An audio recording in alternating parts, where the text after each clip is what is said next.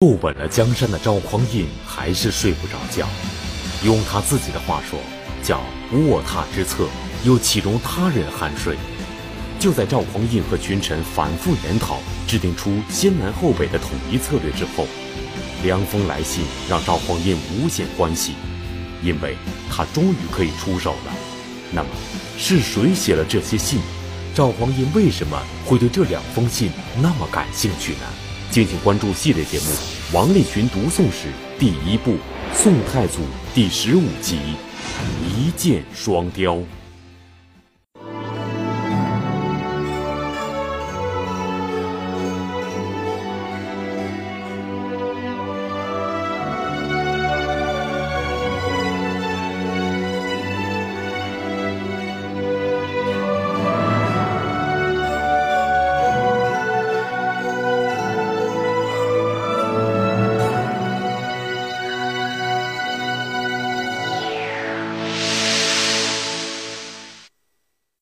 虽然坐上皇帝的宝座已经进入了第三年，但赵匡胤依然忧心忡忡，因为大宋王朝的周边还有不少割据政权，他们相对独立又相互联络，成为赵匡胤统一天下的一道道障碍。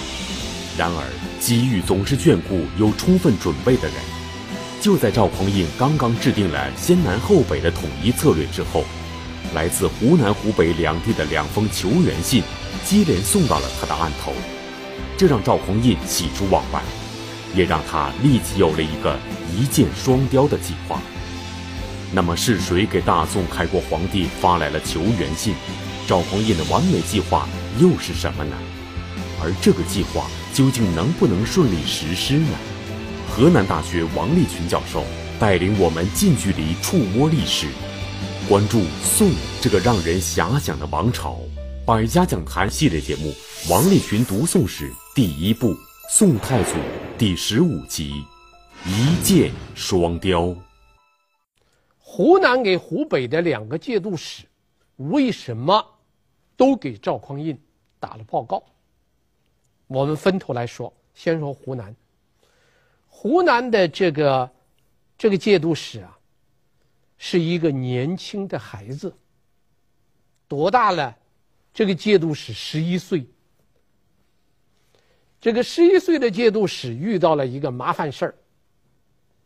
第一点，他爹死了，他继位，他才十一岁，年龄很小。第二，他遇到了一场叛乱，这个叛乱的领头人就是他爹的一个老战友，所以。他在平叛的过程中，给北宋的赵匡胤上了封奏章，要求赵匡胤出兵来帮助他平叛。这就是湖南那个节度使啊。那么这里边，就我们就会把第一个问题简单回答了。那么为什么这个十一岁的周保全能够继位当上节度使了？在五代十国的那么一个，呃，战乱的情况下，尽管大宋王朝建立了，但是大宋王朝并没有把湖南、湖北收归己有啊。这要从这个周保全的父亲说起。周保全的父亲呢，叫周行逢。他所在的这个湖南，五代时期属于楚国，但是楚国后来发生战乱。战乱以后呢，在楚地，他的父亲就周保全的父亲周行逢胜出了。周行逢是一个行伍出身的人。当初和他在一块儿同时起兵的有十位人，十个兄弟。但这十个人大多数没脑子，就只会打，没脑子。只有这个周行逢。是个特别有心计的人。他们这十兄弟一块儿造反，然后周兴逢用计谋把这十兄弟的这几个人一个一个的除掉了，最后只剩下了一个人。这个人姓张，叫张文表。唯独剩下一个张文表，他没有除掉。这个周行逢正准备收拾他最后的一个兄弟张文表的时候，老天爷太不给力了。为什么呢？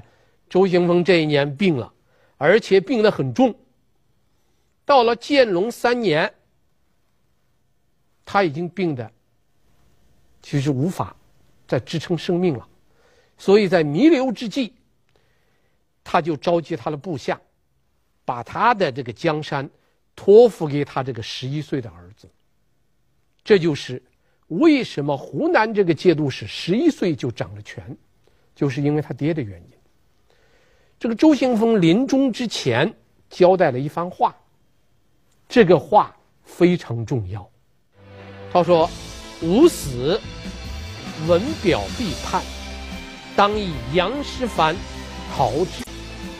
如不能，则应承勿战，自归朝廷可以。”这个话呢，大体上是这么的三点意思：第一，我一死，我那个拜把兄弟张文表马上就会反。这是说的第一点，第二点，张文表如果反了，派杨师藩去讨伐他；第三点，如果杨世藩摆不平张文表的话，那怎么办呢？你们一方面固守，另一方面，你们请向大宋投降了，归顺朝廷，不要闹奴隶了，这样你们可就保住荣华富贵了。结果，周行逢一死，张文表立即就造反。张文表造反，他有他的一番道理。他觉得我跟周行逢当年是一块打天下，现在我的兄弟们都死光了，那总不能让我这个打天下的人去朝拜那么一个乳臭未干的孩子啊！所以他反了。张文表呢，他很狡猾。他这个造反呢是很隐蔽，周保全派出的一支军队，他先把这支军队给截住，然后让这个军队呢换上一身丧服，说是是奔丧，然后就直奔武陵去了，直奔武陵，装作是奔丧，实际上他是要反叛的。他带着这一支部队，先来到了潭州，就是今天的湖南的长沙。到了这个。潭州以后，潭州的守将当时正在喝酒，就接到了手下人的报告，说来了一支部队，这一支部队很怪，穿着丧服，但是看着又不像是奔丧的，而且里边还有张文表，这个潭州的这个军事主官呐，是个很粗枝大叶的人。啊按说他得到这个消息以后，他立即就要做准备。史书记载，这个潭州的守将得到消息以后是个什么表现呢？四个字：孰不介意。孰不介意。什么叫孰不介意啊？按照我们现在很流行的一个词儿，就是十分淡定。啊，十分淡定。所以这个守将，我们不妨称他为叫淡定哥。他呢，得到消息以后，淡定的很，照样大口的喝酒，大块的吃肉，而且放出话来：“张文表有什么可怕的？来了把他抓起来就行了嘛。”结果这个淡定哥正在吃着，人家张文表杀到城里来了，杀到他官府里来了。杀到他跟前来了，他酒喝多了，刀剑都不能拿，他还张着口在那大骂，那人家肯定给他做掉了。不但把他做掉了，跟他一块喝酒的人全可查了。这样一来，张文表就占据了这个潭州，就是把长沙给占了。这时候张文表算是真正的开始反了。但张文表这个人很狡猾，他反了以后，占了潭州以后，他紧跟着给朝廷打了个报告。当然，这个报告说的全部是真话，假的。张文表这一反，整个湖南震动了。这个时候呢，那个十一岁的那个节度使周保全召集他手下的人开始说话了。啊，这个周保全呐，虽然只有十一岁，很能讲。他怎么说呢？他这样说的，他就一边哭着，一边给他手下的人说：“先君可谓知人矣，今坟土未干。”文表构佞，君府安危在此一举，诸公免之。这段话什么意思呢？他说：“我的爹的眼光呢，看得真准。我爹这门死了，坟头的土还没有干，张文表就死反了。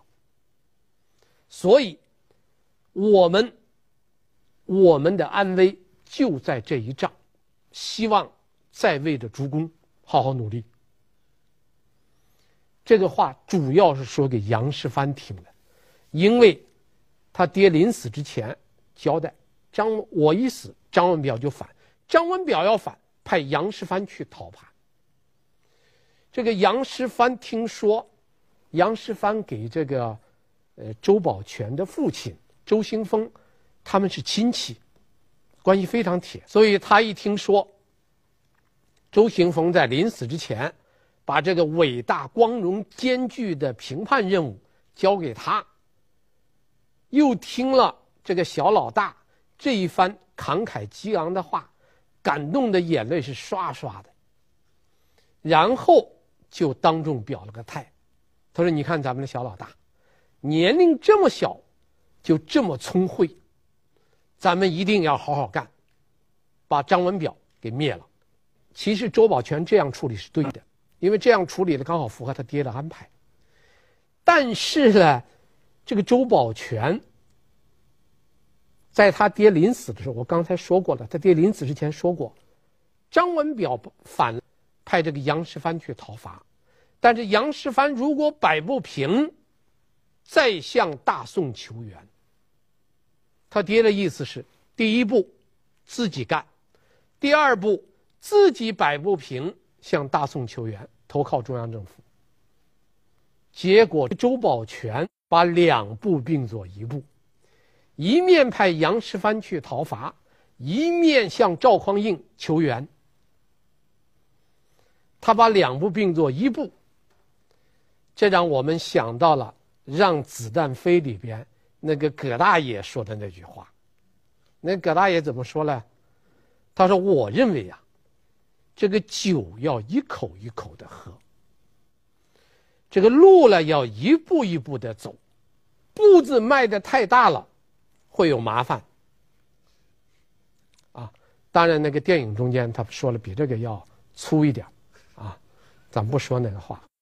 结果呢，周保全是把两步并成一步，而且他还给当时在湖北的那个节度使。也发了一封求援信。这就是赵匡胤为什么在九月份接到湖南武平节度使的一封求援信这个来由。您现在收看的是《百家讲坛》栏目。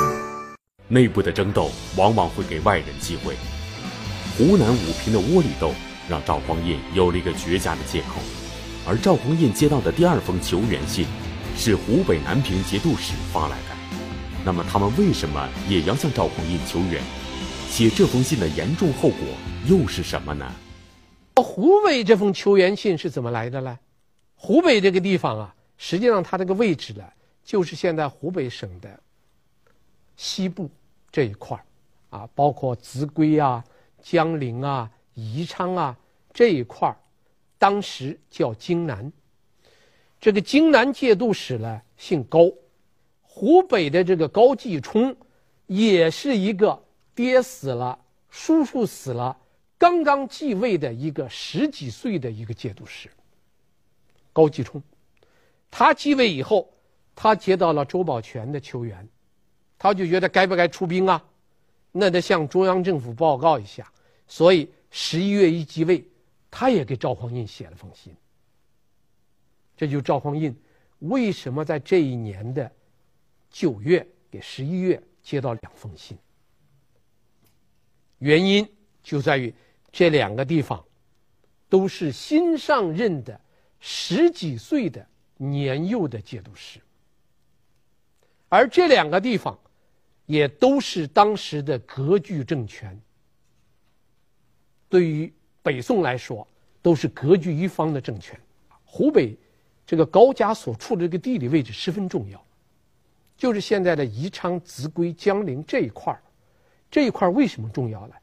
这一块是一个七省通衢的一个要地，它的西边就是巴蜀，它的南边就是湖南，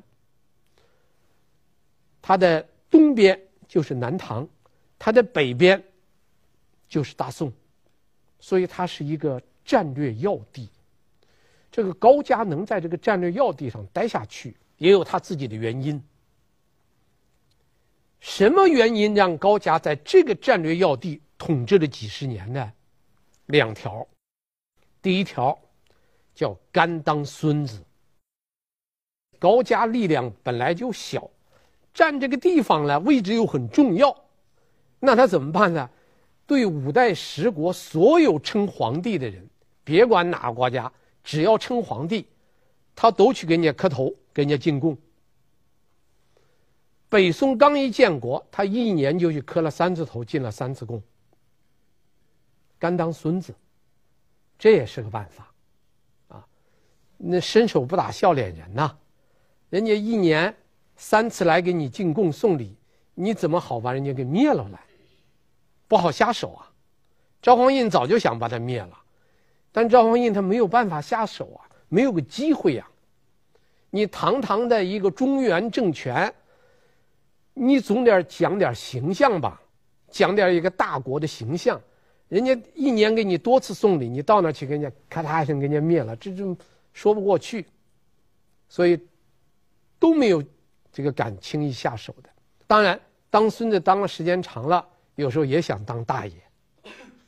为什么他这个地方能当大爷了？他这个地方是个南北要冲，所以南方的很多国家向北方进贡的时候。都要带着珍宝经过他的地方。有时候高家看得眼红了，他也去截路，把人家的东西给劫了。劫了以后，人家就发兵来要，发兵来要，他就赶快给人家送给人家，然后赔礼道歉。过后呢，过后再劫。啊，就是这么一个，所以叫有错就改，改了再犯。说当时很多人称他们叫高无赖，啊，这是一个甘当孙子。另一个他们能够生存下来的原因，就是没人敢要。为什么叫没人敢要呢？这个地方是个战略要地。你说那个湖南的，湖南的割据政权，周行逢他们，他们为什么不敢来要呢？因为他靠着湖北替他挡住。挡住北方的中原政权的，你要是要了这块地，你等于直接和中原政权要交界了，所以让他他当挡箭牌，不敢来要。四川呢，四川的巴蜀也不敢来要，四川的巴蜀来要了以后，会被人们认为他有野心，所以也不敢来。南唐，我们百家讲坛讲过南唐二主。南唐中主李璟，南唐后主李煜。这个南唐的皇帝有一个特点，喜欢文学，不喜欢地皮，不喜欢炒地皮，是吧？所以这个爱好文学的南唐中主李璟和南唐后主李煜，爱好的是中国的古典诗词，是那那词填的漂亮出来，炒地皮不感兴趣，也不敢。所以这你看。巴蜀不敢要，这个武平不敢要，南唐不敢要，只有北边的赵匡胤敢要，而且想要。凡是想要这块地方的人，都有想法要统一中国，所以才敢要。而且赵匡胤为了要这块地，做了很充分的准备。他曾经派人在出使的时候，仔细的考察了。这块地方的山川地理的形势。换句话说，就是把人家那个地方的地图给画好了，早就准备好了，怎么打都计划好了，单等着时机的。所以，当这个荆南节度使他的父亲和他的叔叔死了以后，这个刚刚继位的这高继冲，他不敢擅作决定。因为他也接到求援的信呐，要不要出兵，他也向大宋打了报告。两个报告一送到，赵匡胤就拟定了个一箭双雕的计谋。您现在收看的是《百家讲坛》栏目。到了建隆四年的正月初七。应湖南节度使周保全的邀请，赵匡胤决定出兵。啊，所以我们从赵匡胤这儿来看，也会发现一个人生中间一个一个很深刻的道理：这个机会啊，有时候是等来的；这机会有时候是争来的，有时候是抢来的；有的时候机会是等来的。你看赵匡胤他就等这个机会了。等着等着，你看人家湖南来信，请他出兵。他这个时候出兵，就叫师出有名了。所以，他派了两路大军。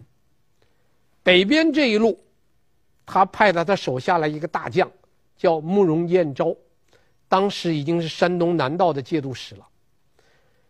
他的副将，是请了当时的枢密副使。李处云派的这两员大将带兵从北面打，然后他还派兵沿着长江再从这个东边打。慕容彦昭的军队就这样从北边开始南下了。李处云首先是作为先锋，他是枢密副使啊，就先锋带着军队首先就过来了。过来以后呢，这个荆南的节度使就高继冲，他就和他手下的人商量。他说：“现在的话呢，这个北宋的大军已经出来了，咱们怎么去对付？”结果李处云来到湖北的襄阳，提了两点要求：第一，我要从你们国家借道、借路，从你们国家借路；第二。希望你们提供军需，就后勤装备、粮饷这些东西。所以荆南的老大高继冲和他手下的人一商量，不行。北宋的大军要从咱们这儿一过，那太危险了。所以他提出个要求：军需可以给你们准备，但是那是要到一百里地以外的地方，我给你。你不能到我的首府，到我的江陵这儿来，那不行。啊，他提的这个要求，但是他手下，他手下也有人主张，说这个介入非常危险。这个介入非常危险。北宋的军队，大宋的军队打的是借路的这个旗号。他从咱们这儿一过，一定是顺手牵羊给咱们灭了。所以咱们要做好战争的准备，让我带三千军队，我们埋伏在什么地方呢？埋伏在要道，然后等他从这个要道经过的时候，我们去打他一下。等他一退兵，我们再把张文表，就湖南叛乱的张文表给抓住，交上去，我们就没问题。了，我们就保住了。如果让大宋的军队从咱们这儿一过，咱们这个国家会被人家灭掉。但是荆南节度使高继冲并没有听从这个计划，啊，所以这个主张作战的这个将领就自杀了。他觉得大事不好，但是高继冲还是做了一些准备，啊，做了一些准备，他就派人去慰劳。犒劳这个大宋的军队，结果他们犒劳军队的派的是谁呢？派了他的军事主官，还派了他的叔叔，派了两个人，带着牛肉，带了很多酒去犒劳，在哪个地方犒劳呢？在湖北的荆门。这个荆门离江陵有多远呢？有一百多里地。他在荆门这个地方来犒劳大宋的军队。这个李处云是热情接待了高继冲的使者，热情招待了他的叔叔，所以他叔叔赶快给他的这个高继冲写了封信，说没事，人家大宋对咱们非常客气。结果呢，李处云耍了个滑，耍了滑，他一方面让这个。来犒劳他的军队和使者留下来，就留在这个湖北的荆门，让主帅慕容彦昭接待他，他自己悄悄地带领几千人马，日夜兼程赶往一百多里外的那个江陵。这高继冲把大将派出去了，把他叔叔派出去了，他就在这等，正等着。听说北宋的军队来了，所以他就急了。北宋的军队怎么会来了？结果他到那一看，是副将李处云。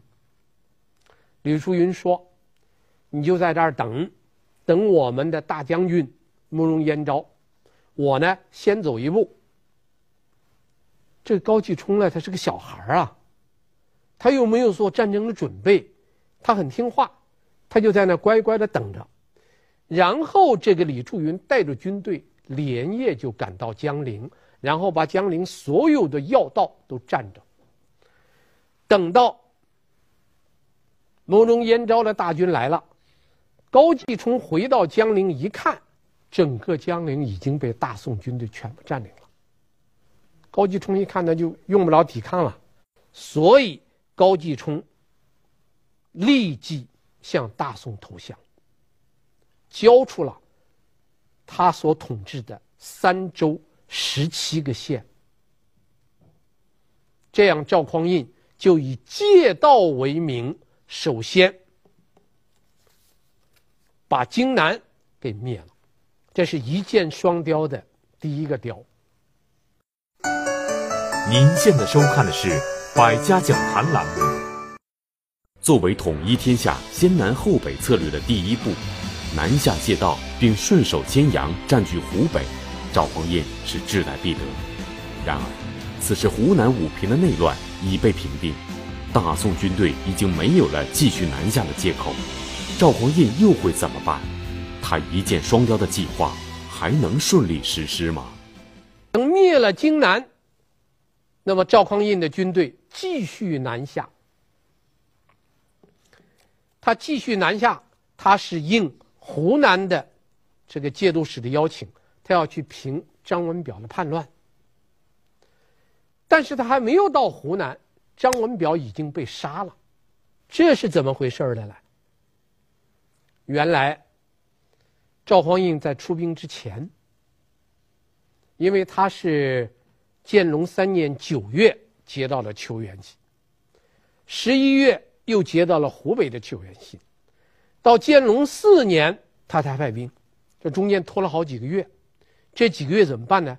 他先派了一个宦官，让这个宦官当使者，先去调解。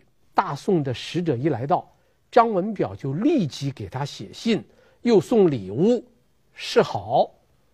所以这个使者就认为张文表有心归顺朝廷，所以就。安抚了张文表，结果这时候呢，杨师藩也把张文表的占据的这个潭州给攻破了，把张文表给抓住了。抓住张文表的第二天，这个使者就来到了。使者来到以后，这个武平他们就会发现，发现说这个使者的话呢，对张文表态度非常友好。没有杀张文表的意思，所以武平借度使手下的将领们都觉得这很危险。这说明什么呢？说明大宋并没有杀张文表的意思。如果让张文表活着，那将来对我们祸害大了。所以他们怎么办呢？趁着使者还没有见张文表，他们把已经抓住了张文表立即给杀了。等到这个使者进城以后，要见张文表，那么武平的人就告诉说，张文表被抓了，抓了以后他还想叛乱，我们已经把他杀了。这下这个使者无话可说了。其实这个时候，武平的叛乱已经被平定了。按说大宋的军队任务完成了，是应邀来平叛。大军还没有到，人家自己把叛乱给平了。这个麻烦出在哪儿呢？麻烦就出在武平节度使周保全，他把两步并作一步走了。他是一边平叛一边求援，等他自己把叛乱平了，大宋的援兵也到了。本来这个事儿该了了，大宋该退兵了，但赵匡胤不会放过这个机会啊！我已经杀到湖南了，是你把我请来的，请神容易送神难呐！他不走了，而且大宋的军队来了后，不但不走。分兵到各个军事要塞去占领军事要塞。这一下子，周保全害怕了，赶快召集他手下的人商议，怎么办吧？人家不走了，他手下的人分成了两派，主和的是他手下的主管政治的政务长官，主战的。是他手下的军事长官。主和这一派就认为，提了两条：第一，大宋的军队，我们请人家来就是为了平叛，叛乱平了，他不走人，说明人家大宋来的目的就是把咱给灭了。这第一点。第二点，咱们的力量不足以对抗大宋。而且咱们北方的屏障已经投降过了，所以主和这一派主张什么呢？咱们趁这个机会赶快投降吧。咱们要归顺了朝廷，荣华富贵还能保。如果不投降，那将来一场战乱，咱们全完。啊，这是主和的，主战的这一派不同意。主战的这一派要打，而且主战的一派占的上风。所以最后，周保全就采纳了主战派的意见。主战派怎么办呢？主战派，主战派的意见非常明确。一方面烧船，一方面烧桥，啊，要誓死和大宋军队抵抗。但是武平的军队给大宋的军队实力悬殊太大，打了两仗。全败了，打不过，这个军队的斗志全没有了。所以他的军队把房子一烧，一哄而散，逃了。那么周保全呢？周保全这个时候就带着他的家人，藏在江南岸的一个寺庙里面。抵抗失败了，军队溃散了。他作为节度使。他藏到庙里了，过了没几天，人家从庙里给他抓出来了，然后把他押送到当时的京城开封去了。押送到京城开封以后，他年龄很小啊，他十一岁继位，被押送到开封的时候，他才十二岁，还是个小朋友。赵匡胤对这个周保全小朋友还是原谅了。封了他一个不大不小的官，叫右牵牛卫上将军。啊，给封了他一个不大不小的官，给他一处好房子，叫他住下来了，没杀他。这样，就武平这一块的十四个州，一个监，加上六十六个县，全部被大宋占领了。所以大宋这个一箭双雕，他以借道为名灭了南平，以平叛为名灭了武平，一下子占了湖北、湖南两个地方，所以赵匡胤在统一全国的大陆上向前迈进了一大步。那么赵匡胤在占了湖南、湖北以后，他下面又该把矛头指向谁呢？陈桥一战披流面，披流面，定江山，杯酒之间烧兵权，南征北守。定宏图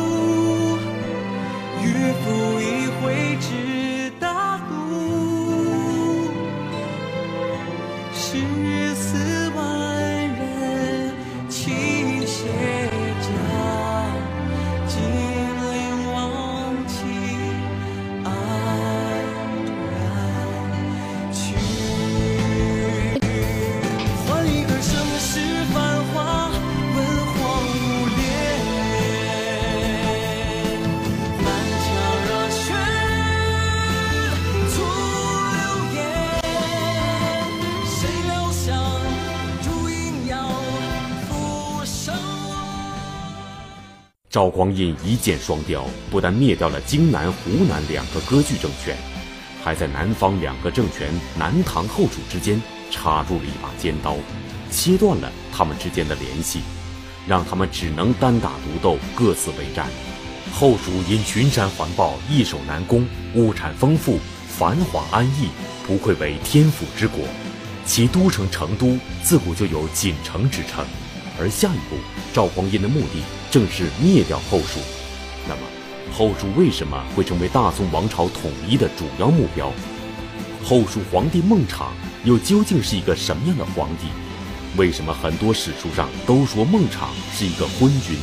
河南大学王立群教授带领我们近距离触摸历史，全方位关注大宋。百家讲坛系列节目《王立群读宋史》第一部。宋太祖第十六计，锦城烟雨。